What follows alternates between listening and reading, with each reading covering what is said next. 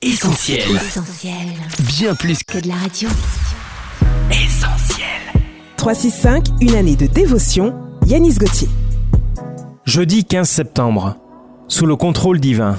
C'est pour la liberté que Christ nous a affranchis, demeurez donc fermes et ne vous laissez pas mettre de nouveau sous le joug de la servitude. Galates chapitre 5 verset 1.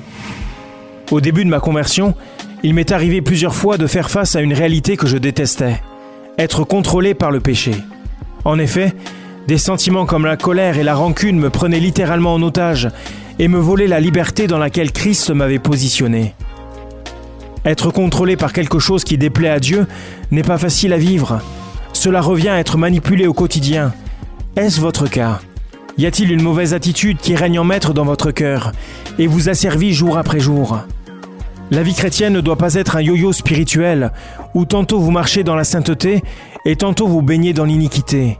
L'Épître aux Romains chapitre 6 verset 12 nous dit Ne permettez donc plus au péché d'exercer sa domination sur votre corps mortel, ni de se servir de vos membres pour vous asservir à ses convoitises.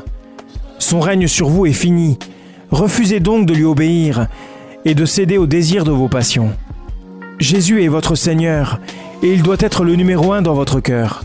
Si vous souhaitez être affranchi totalement du péché, il est impératif que votre vie tout entière soit sous le contrôle divin. Cette méditation quotidienne est extraite du livre 365 de Yanis Gauthier. Retrouvez 365 et d'autres ouvrages sur le site yanisgauthier.fr. Ce programme est également disponible en podcast sur essentielradio.com et sur toutes les plateformes légales. On retrouve, Retrouve tous nos programmes sur essentielradio.com.